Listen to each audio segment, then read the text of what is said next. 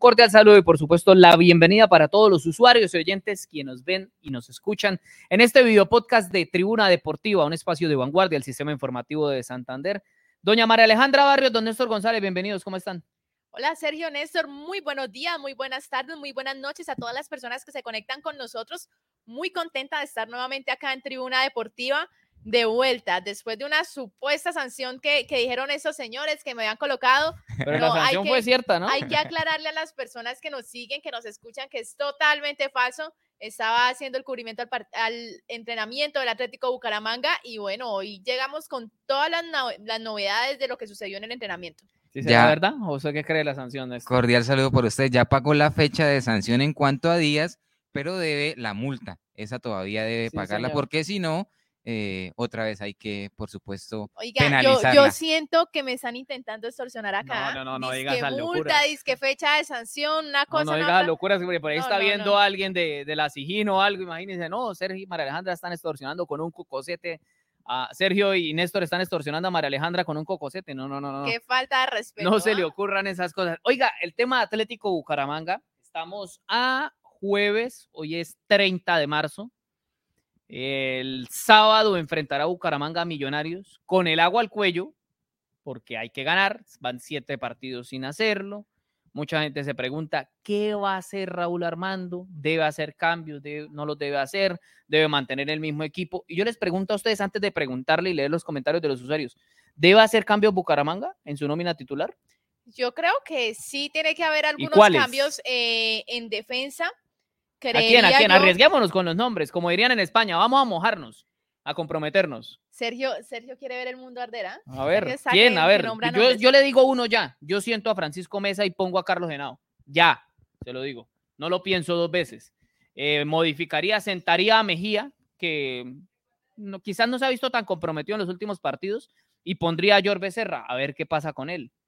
Sentaría a Massa y jugaría con Teo Reina, Gustavo Torres y Lencina, por ejemplo. Yo en la parte ofensiva concuerdo con usted. Sentaría a Massa, jugaría con Teófilo eh, para ver qué, qué sucede. Y Néstor. Pues hombre, es que el tema también, también y, y lo he dicho ya en, en, reiteradas ocasiones, el tema es que sí, cambios, digamos que se requieren, pero yo no veo en los emergentes que existan jugadores que puedan ser revulsivos de este Atlético Bucaramanga. Sí coincido, por ejemplo, con lo de Sergio Henao en temporada pasada, por ejemplo. Eh, demostró cosas eh, que El creo que, Mena, que ¿no? a Mesa le, le, ha costado. Mesa ya ha fabricado un par de penaltis y, y, le viene pasando factura principalmente cuando doblan las marcas por, por uno de los costados y él tiene que llegar a cerrar. A veces llega bastante tarde. Pero sí creo que también el tema pasa por de pronto con los mismos jugadores que ha venido utilizando, pero darle un enfoque completamente diferente, porque es que si este Atlético Bucaramanga no está marcando goles y en materia defensiva viene pagando errores puntuales, errores qué, individuales. Qué curioso, ¿no? Todo, cualquiera creería que el equipo que cuenta con el goleador del campeonato debería ser uno de los que más marca goles, ¿no? Y pues contrario a eso, Bucaramanga tiene un déficit en ese sentido. Si no aparece Gonzalo Lencina, que lleva cinco anotaciones en lo que va del campeonato, nadie más lo hace. A pesar de que han tenido varias posibilidades de marcar, caso Gustavo Torres, caso el mismo Teo Gutiérrez, caso Javier Reina, que han fallado mano a manos, que uno dice, pero ¿qué está pasando acá? Usted habla del tema, bueno, del tema de, de goles. Eh, hemos anunciado la entrevista con Eduardo Emilio Vilarete, un histórico del fútbol colombiano, también pasó por supuesto por el Atlético Bucaramanga. Estamos esperando a ver si logra conectarse, al parecer tiene algunos inconvenientes, sí, pero si no es en el episodio de hoy, por supuesto, ya tenemos ahí el contacto, sobre todo para, para aquellos que tuvieron la posibilidad de verlo jugar entre la década del 70 y los 80. Para muchos es el mejor cabeceador en la historia del fútbol colombiano, pero ahí tenemos, por supuesto, pendiente bueno, esa entrevista. Es difícil, ¿no? Elegir uno porque por, por Colombia han pasado muchos. El caso del Tigre Gareca también hacía muy buenos goles de cabeza. El mismo Radamel Falcao García, que a pesar de que solo tuvo un paso fugaz por lanceros, pues creería uno que a nivel de, de futbolistas colombianos le pelea. Sí, sí, sí. Ha hecho muchísimos goles de cabeza hacía vuelo de pájaro. Kiko recuerdo, Barrios también hacía muchísimos goles por la Palmira Salazar también hacía muchos goles de cabeza. Hacía vuelo de pájaro, que recuerde alguno. El mismo Milton Rodríguez, que jugó mucho tiempo también en Corea, ¿fue? En Corea, si no estoy mal, estuvo por allá. Bueno, y hablando un poco de la historia del Atlético Bucaramanga, eh, y, de los mejores cabeceadores, nuestros compañeros de la UNAP eh, estuvieron haciendo un sondeo. Así que invitamos a todas las personas que nos escuchan a través de Spotify, que nos están viendo a través de las distintas plataformas de vanguardia, a que se conecten y vean qué les dijeron a nuestros compañeros de la UNAP. El Atlético Bucaramanga fue fundado el 11 de mayo de 1949, por lo que salimos a preguntar a las personas para ellos cuál ha sido el mejor equipo del club a lo largo de sus 75 años de historia. El mejor Bucaramanga que vi en 75 años de historia, lo vi en el año 75. Por logros, eh, es el de 1997. Este equipo logró el subcampeonato, que es el mayor logro del Atlético Bucaramanga y se consiguió eh, jugar en Copa Libertadores ya para el 98. La temporada clausura 2016, en donde llegaron hasta semifinales y perdieron contra Tolima el pase a la final y bueno, jugaban muchos como mi padre John Pérez, Baba. Los que vieron el del 60 hablan de ese, donde estaba Montanini, Aceros, Colla, Rizo, Montanini y Otero. Otros hablan del del 97, el subcampeón. Otros hablan del Bucaramanga de otra fecha. Para mí el del 75 ese no tiene igual. También el del 75 eh, un equipo que llegó también al tercer puesto, un equipo también que me dejó mucho de qué hablar en el fútbol colombiano por su buen juego. Y es más, tuvimos eh, un jugador de la selección Colombia, que fue Vilarete. Las opiniones sobre cuál es el mejor equipo Leopardo están divididas, pero queremos saber qué opina usted, Eduardo Vilarete. Volvemos a estudio.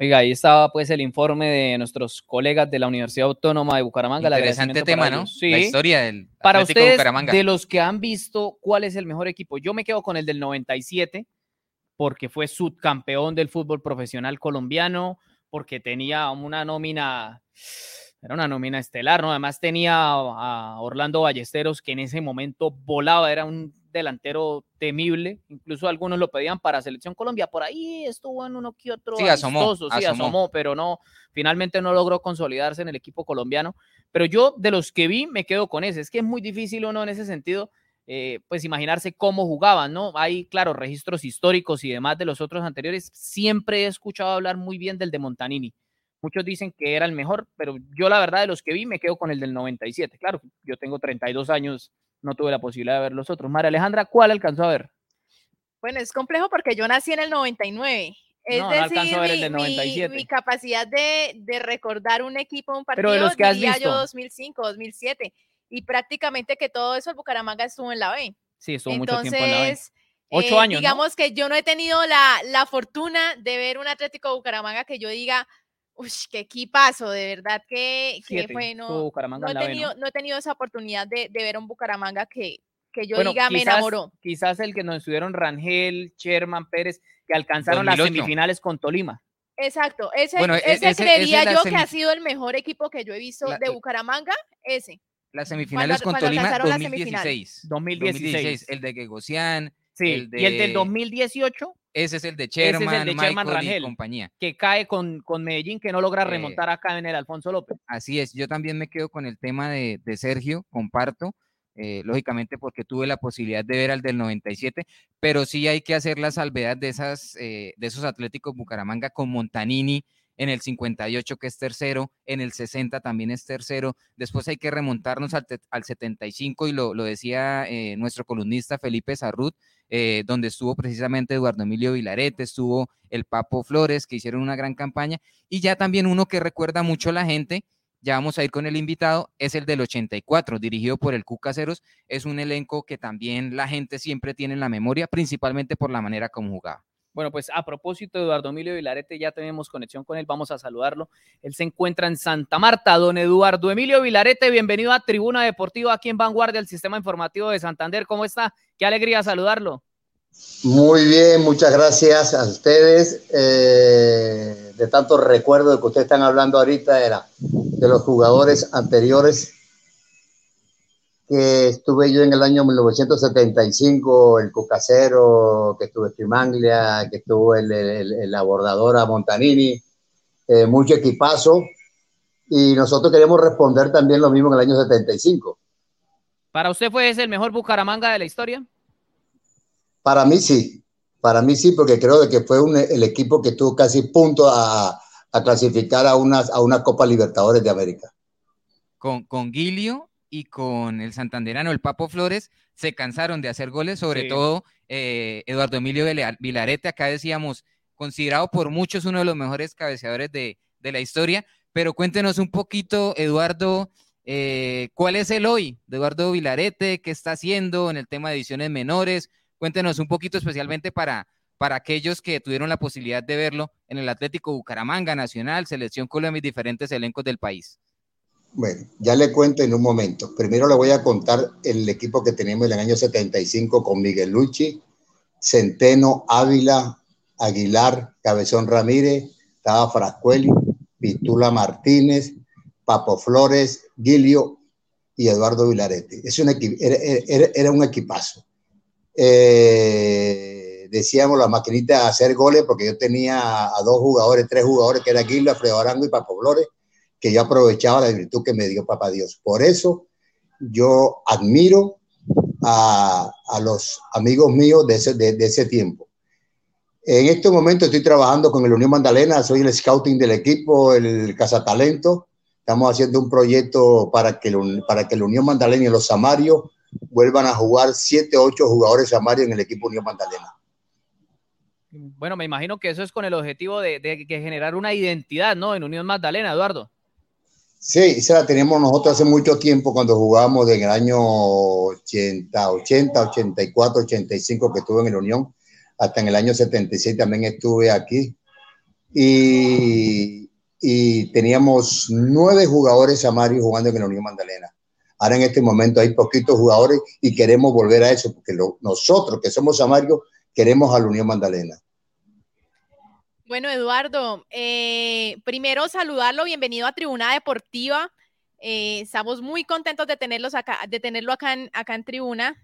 Y bueno, Vamos a hablar, ahorita mencionaba el tema del Bucaramanga, la historia del Bucaramanga.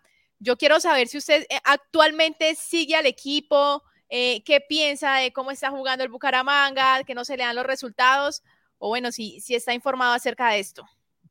Sí, estoy muy informado siempre. Yo a Bucaramanga siempre lo he seguido desde que salí del, del, fútbol.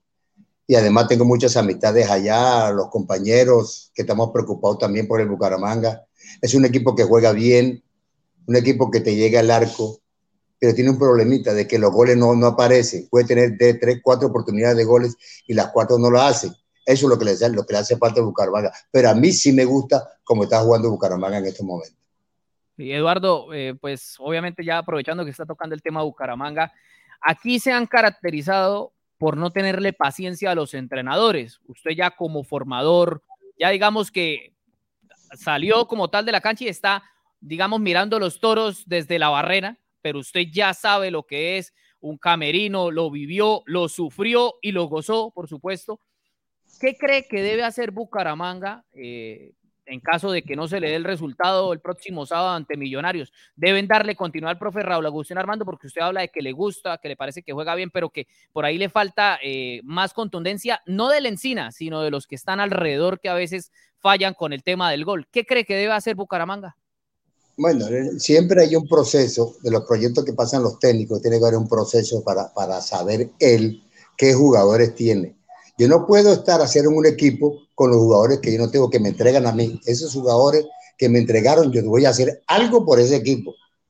Pero si yo pido a los jugadores y me dan los jugadores y no produzco, tengo que dar un paso al lado. Eso téngalo por seguro. Si no da paso al lado, se lo da la Junta Directiva, porque aquí en Colombia estamos acostumbrados a eso de que la junta directiva, eh, técnico que no produce, afuera. Entonces, en todo nivel, a nivel mundial pasa eso. Y yo creo de que si el señor en este momento no tiene las la, condiciones suficientes ahora con los jugadores eh, en el grupo a no ganar el siguiente partido, yo creo que dar un paso al costado. Bueno, pues ahí estaba la opinión de Eduardo Emilio Vilarete. Vea, aquí nos escriben varios usuarios de Tribuna Deportiva lo recuerdan a usted con muchísimo cariño. Aquí escribe William Fernando Ramírez. Saludos de los hinchas de Nacional al matador Vilarete. Escribe eh, Alex Riatiga. Eduardo Milo Vilarete Fernández, el mejor cabeceador del fútbol colombiano en toda su historia.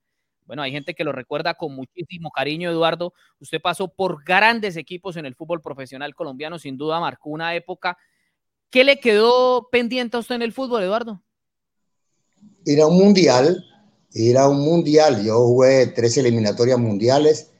Eh, la que tuvimos más cerca fue con Bilardo en el año 1981, donde estábamos jugando con Uruguay en Uruguay, íbamos ganando 2-0, ganando 2-0 y empatándole a Perú, eh, clasificamos al Mundial y un, se lesionó creo que Willington Ortiz, salió Willington Ortiz y, entró Umaña y después el hombre me dijo que se había equivocado conmigo porque yo era el que tenía que jugar y perdimos 3-2. Ahí cuando perdimos 3-2 fue la oportunidad más grande que, tuvo, que tuve para ir a un mundial. Y eso fue lo que me hizo falta a mí y a Willington Ortiz también y a, y a, y a Segrera y Arango, a la mayoría de los jugadores en ese tiempo, Umaña, Arboleda, Retá, Caicedo, teníamos la oportunidad de ir a un mundial y era ese el mundial que podíamos asistir, pero por un error quedamos por fuera. O sea, ustedes iban ganando 2-0 y le remontaron el partido 3-2. 3-2, faltando 20 minutos.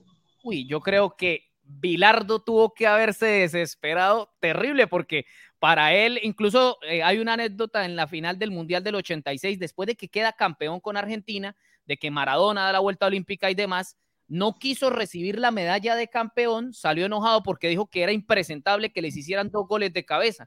Entonces, eso muestra el talante de un técnico como Carlos Salvador Vilardo, hoy en día en uso de buen retiro. ¿Qué recuerda de Vilardo, Eduardo? No, ese era un técnico que llegó aquí, igual como llegó Subeldía, a trabajar dos veces al día. Aquí trabajamos, era solamente una sola vez trabajamos. Y cuando llegó a trabajar Subeldía dos veces, Bilardo ya sabía que Subeldía había hecho eso. Entonces Subeldía, eh, y le comento una de Subeldía, cuando Subeldía llegó a, Colombia, le dijo a Hernán Botero que quería el mejor nueve que tiene Colombia. Y le dijo a Hernán Botero que el mejor nueve que tiene Colombia es Eduardo Vilaret que cuántos goles lleva, lleva cuatro goles. Pero ¿cómo así? ¿Qué clase de goleador es ese? Entonces, era, no era eso, era por los, por los, eh, los cuatro goles que hice en el Unión. No era por eso, era por los goles que había hecho con Bucaramanga en el año 75. Por eso me llevó. Y ahí fue donde fui campeón con Nacional en el año 76 y quedamos, quedamos campeones, la tercera estrella, tercera, cuarta estrella Atlético Nacional. Eduardo, para usted, ¿cuál fue o quién fue el mejor entrenador con el que usted pudo compartir? Bueno, en la parte de, en la parte de que de futbolista sube el día, no lo busqué más. Y en la parte como asistente técnico Eduardo Retat. Eduardo, Eduardo Retat, que dicen muchos que es un entrenador como pocos, de carácter, que digamos que no, no se arruga ante la adversidad, ¿no? Y obviamente, pues el maestro Subeldía no vamos a descubrirlo hoy porque marcó una época sin lugar a dudas en el fútbol colombiano. Eduardo, ¿cómo analiza el presente de la selección Colombia? ¿Le agrada este nuevo, digamos, recambio generacional o es de los que considera que, por ejemplo, a Falcao, a James, a Cuadrado hay que seguirlos convocando? ¿Cómo la ve? Bueno, yo estuve viendo el partido contra Japón y una vez cumple su ciclo al cumplir su ciclo ya tiene que dar un paso al costado. Eh, los muchachos que han entrado ya se le, se le ve la dinámica, se le ve el amor por la camiseta, se le ve que están jugando muy bien, ya se comprenden entre ellos. Entonces, ¿qué pasa? Que la renovación tiene que ser total. Para mí, por lo menos, James ya fue, cumplió con la selección Colombia. Falcao también, para mí, cumplió con la selección Colombia. Yo creo que los muchachos que están ahora, en este momento, son los que deben estar jugando con la selección Colombia.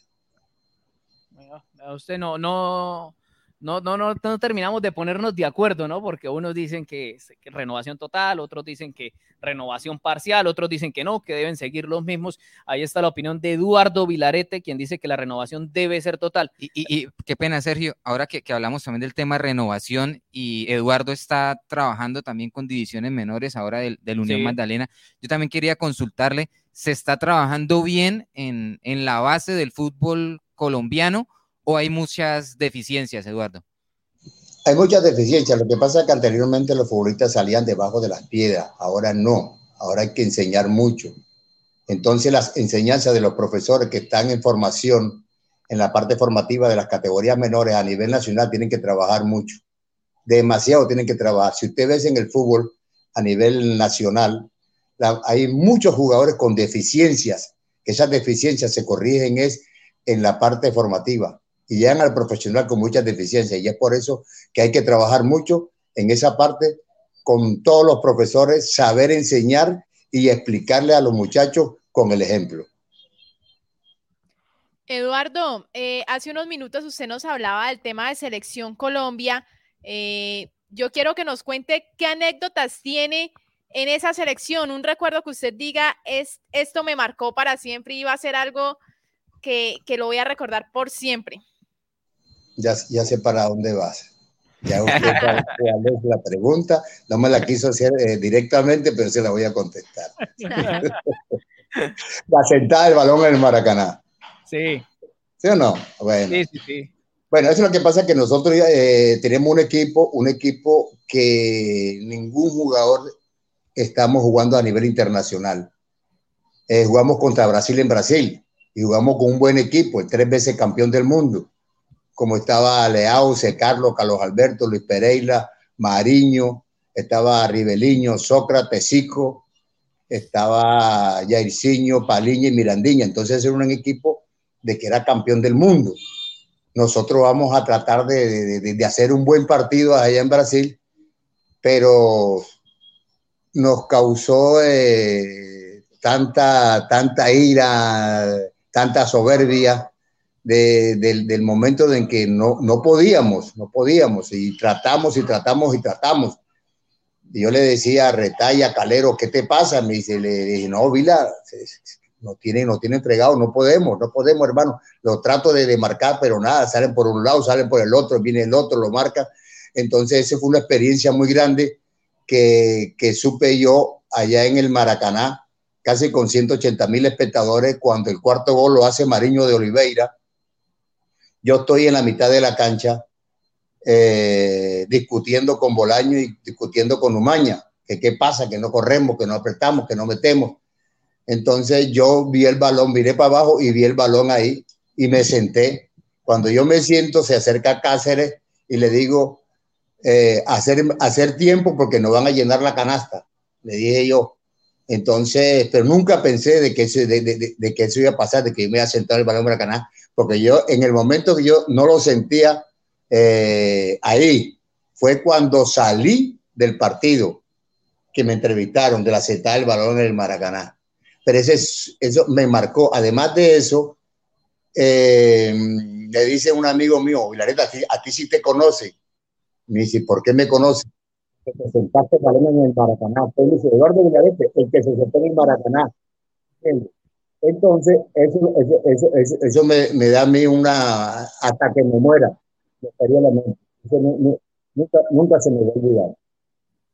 Y, y, precisamente que estamos hablando del tema de anécdotas, esa pues inolvidable, por supuesto, siempre también lo recuerdan por ese aspecto que ya lo dice, algo espontáneo que surgió en el momento, pero que pues eh, ha dado la vuelta al mundo con el, con el pasar también de los años.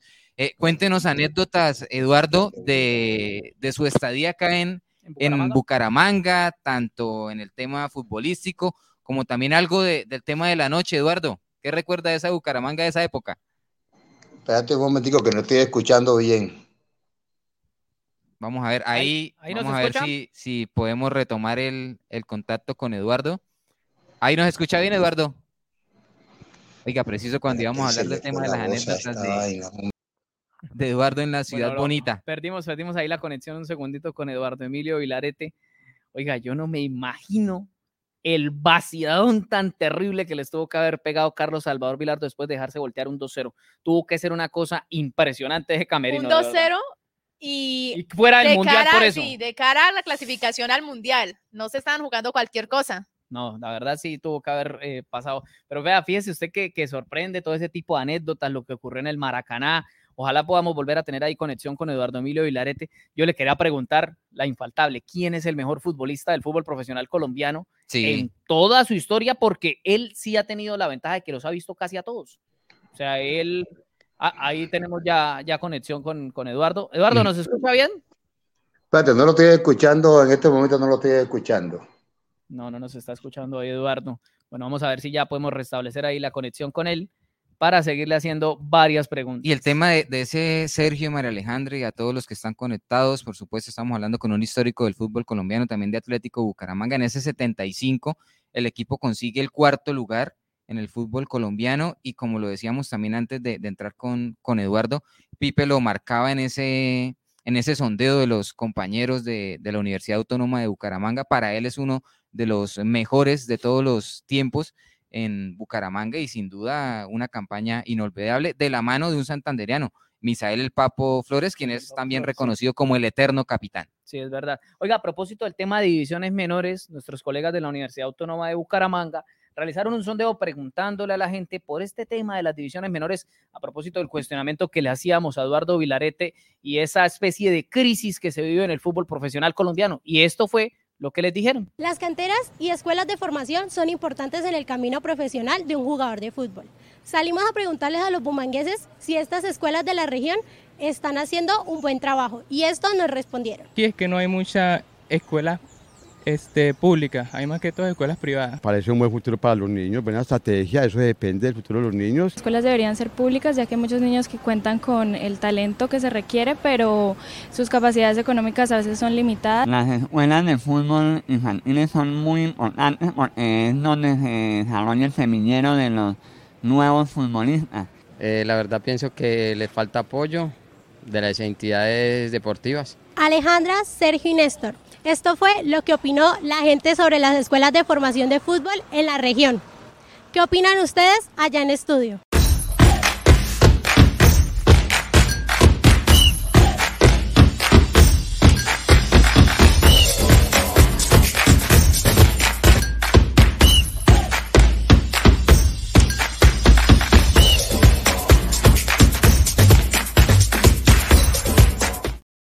Bueno, ahí escuchábamos el informe de nuestros colegas de la Universidad Autónoma de Bucaramanga, quienes nos hablaban del tema de divisiones menores y de las escuelas en la región.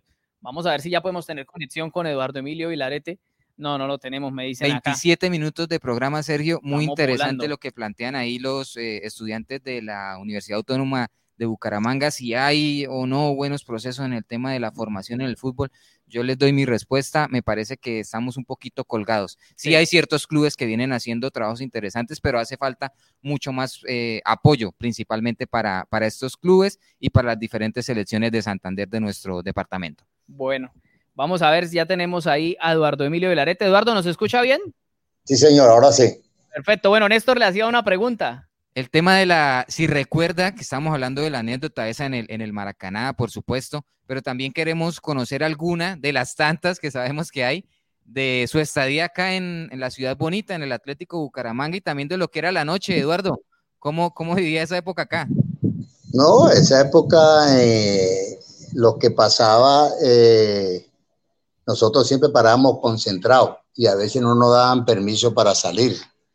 Entonces, después de los partidos, comenzamos con los compañeros a, a salir a divertirnos un rato.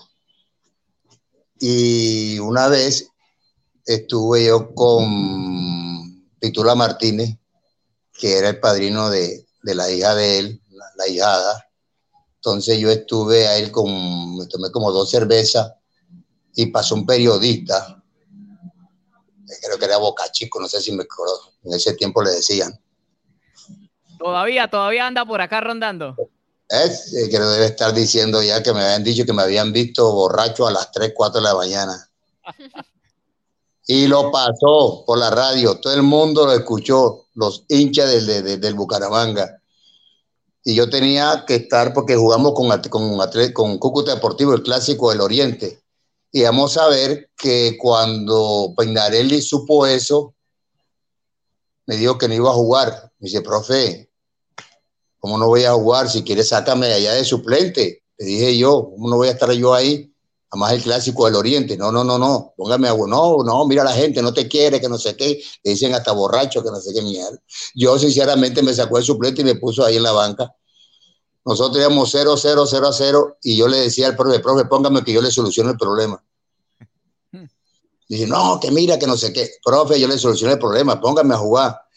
Entonces eh, me puso a, como 15, 20 minutos a, para terminar el partido yo salí a calentar y cuando salgo yo de, de, la, de, la, de la cabina esa de la, toda la, toda la afición, todos los hinchas borrachos, que no sé qué, trasnochadores, me decían de todo, sinceramente. Pero a mí me entraba por aquí, me salía por el otro lado, y así voy a entrar y así voy a, voy a jugar. Y entré a jugar. Cuando entré a jugar, los primeros cinco minutos, pum, ya marqué 1 a 0. Gol de Eduardo Vilarete. Me estaban aplaudiendo los, hinchas así. Ya faltando como cinco minutos, pum, le hice el 2-0, pum, ahí está, Eduardo Vilarete, decía, José Antonio Junior, el difunto que en paz descanse, yo por eso no hablo, no hablo de Vilarete porque nos calla la boca en la cancha, y él me mostró también la, el, el, el, audio. Eh, cuando termina el partido, a mí me sacan en hombro, ¿qué pasó? Y ahora que me, me estaban chiflando tanto y ahora me sacan en hombro yo no lo entiendo a ustedes. Entonces, no, profe, que te, te, te, todo lo solucionas aquí en la cancha. Y eso a mí jamás se me olvida también. Esa fue una anécdota muy grande conmigo en el Atlético Bucaramanga.